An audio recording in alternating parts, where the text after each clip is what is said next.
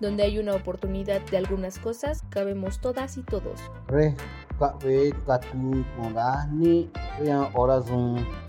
Entre triquis y chilangos. Somos un grupo de práctica regional de la Escuela Nacional de Trabajo Social en la UNAM, integrado por Mariana Olivares, La Mezcalera. Celín Casas, La Morrilla. Katia Salinas, La Comalera. Paula Martínez, Las Sonrisas. Jacqueline Galindo, La Metalera. Judith Jiménez, La Cholilla.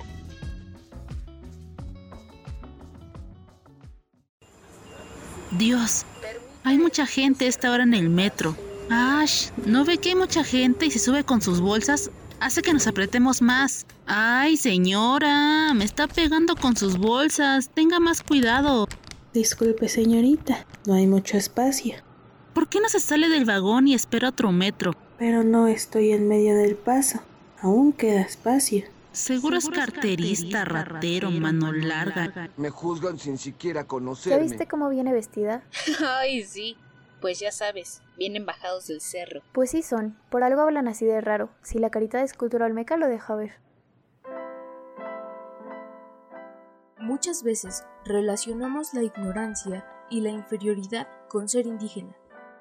Piénsalo, tan solo llamar a alguien indio o indígena se ha utilizado como ofensa, así como eso de ser mujer o nena.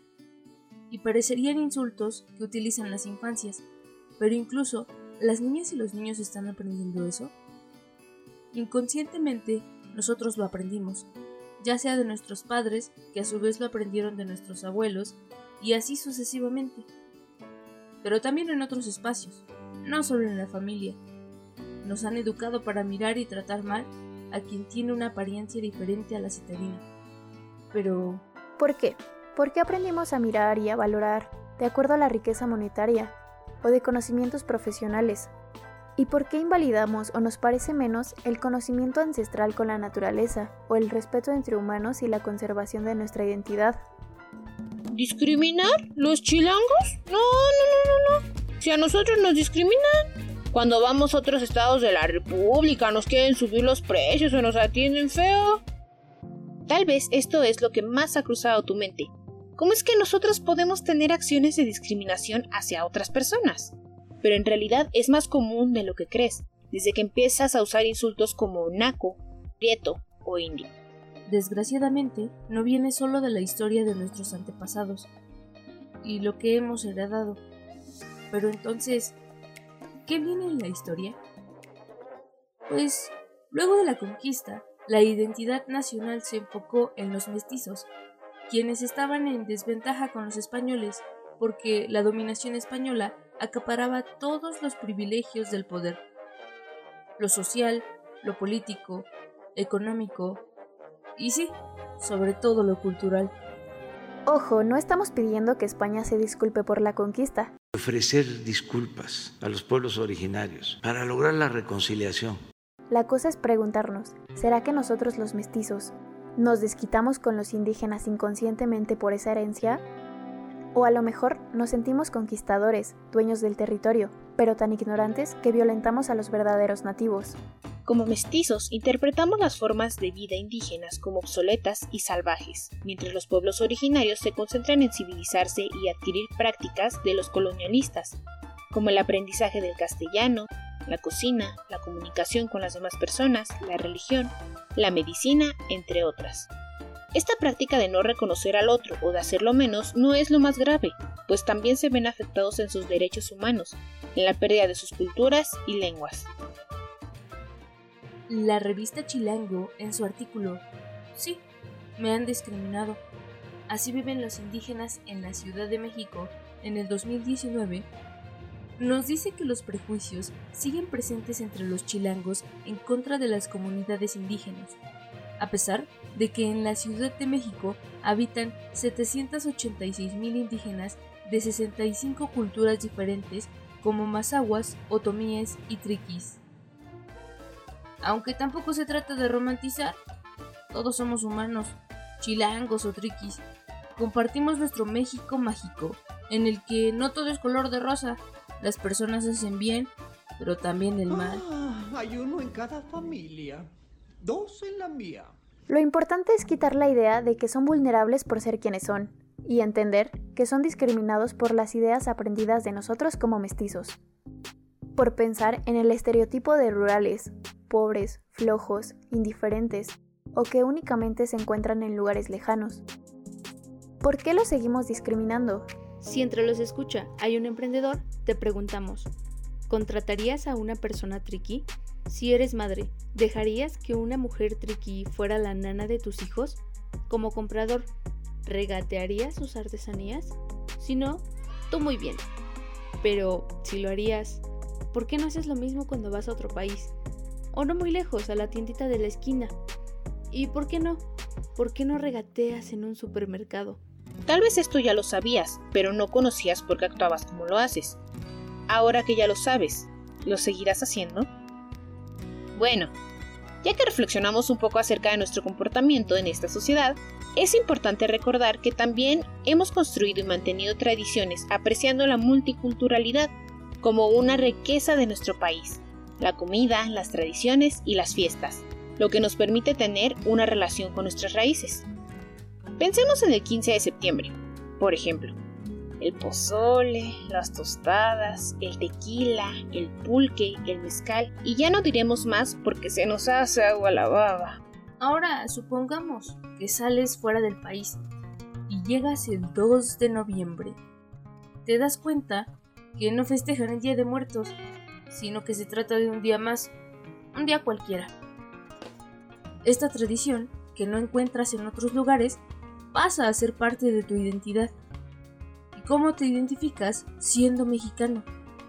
Sabemos que en otros países ser mexicano es sinónimo de huevonada o delincuencia. Mm, ¿Un extranjero te ha visto mal? Como si le quisieras robar algo.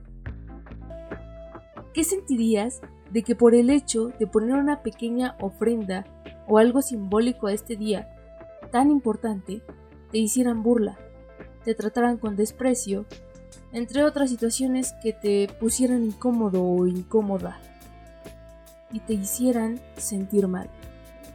Pensemos en nuestras familias. Seguramente alguna abuela o bisabuela, abuelo o bisabuelo, hablan o hablaban una lengua originaria, pero al migrar a la ciudad, precisamente la banda chilanga hizo notar que no serían del todo aceptados. Por eso, estas lenguas comenzaron a morir. Sabemos que es más cómodo y fácil seguir la corriente, ser un humano gordo de igual y más en la sociedad, haciendo, consumiendo y disfrutando lo que se nos impone. Ante esto, la comunidad triqui decide seguir con sus tradiciones y cultura. Para entender mejor lo anterior, es importante conocer la definición de la identidad colectiva.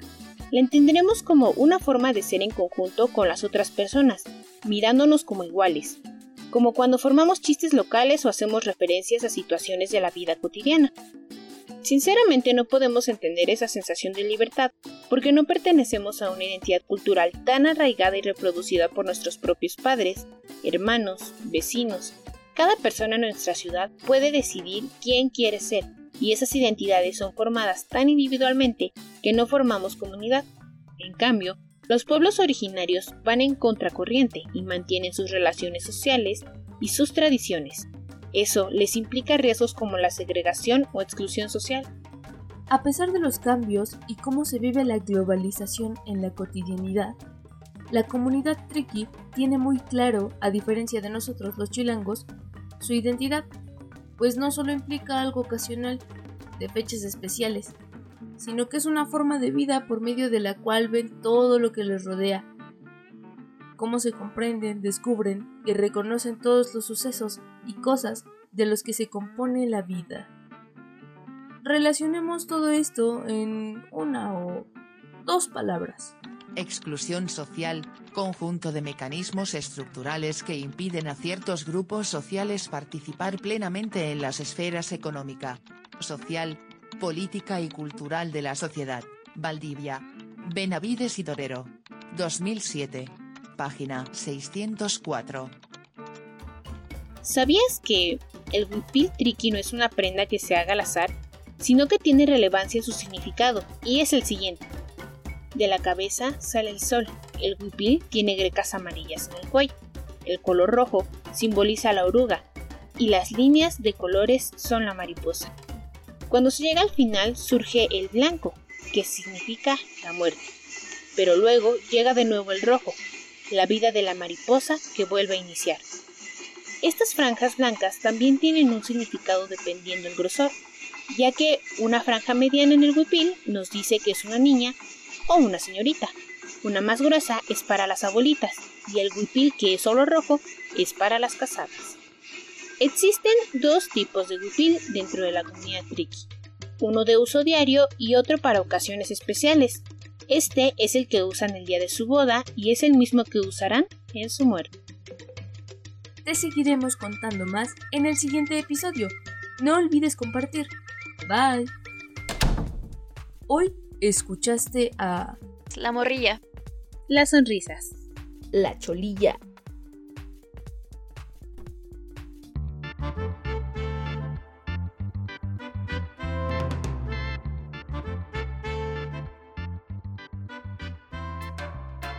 Donde hay una oportunidad de algunas cosas, cabemos todas y todos.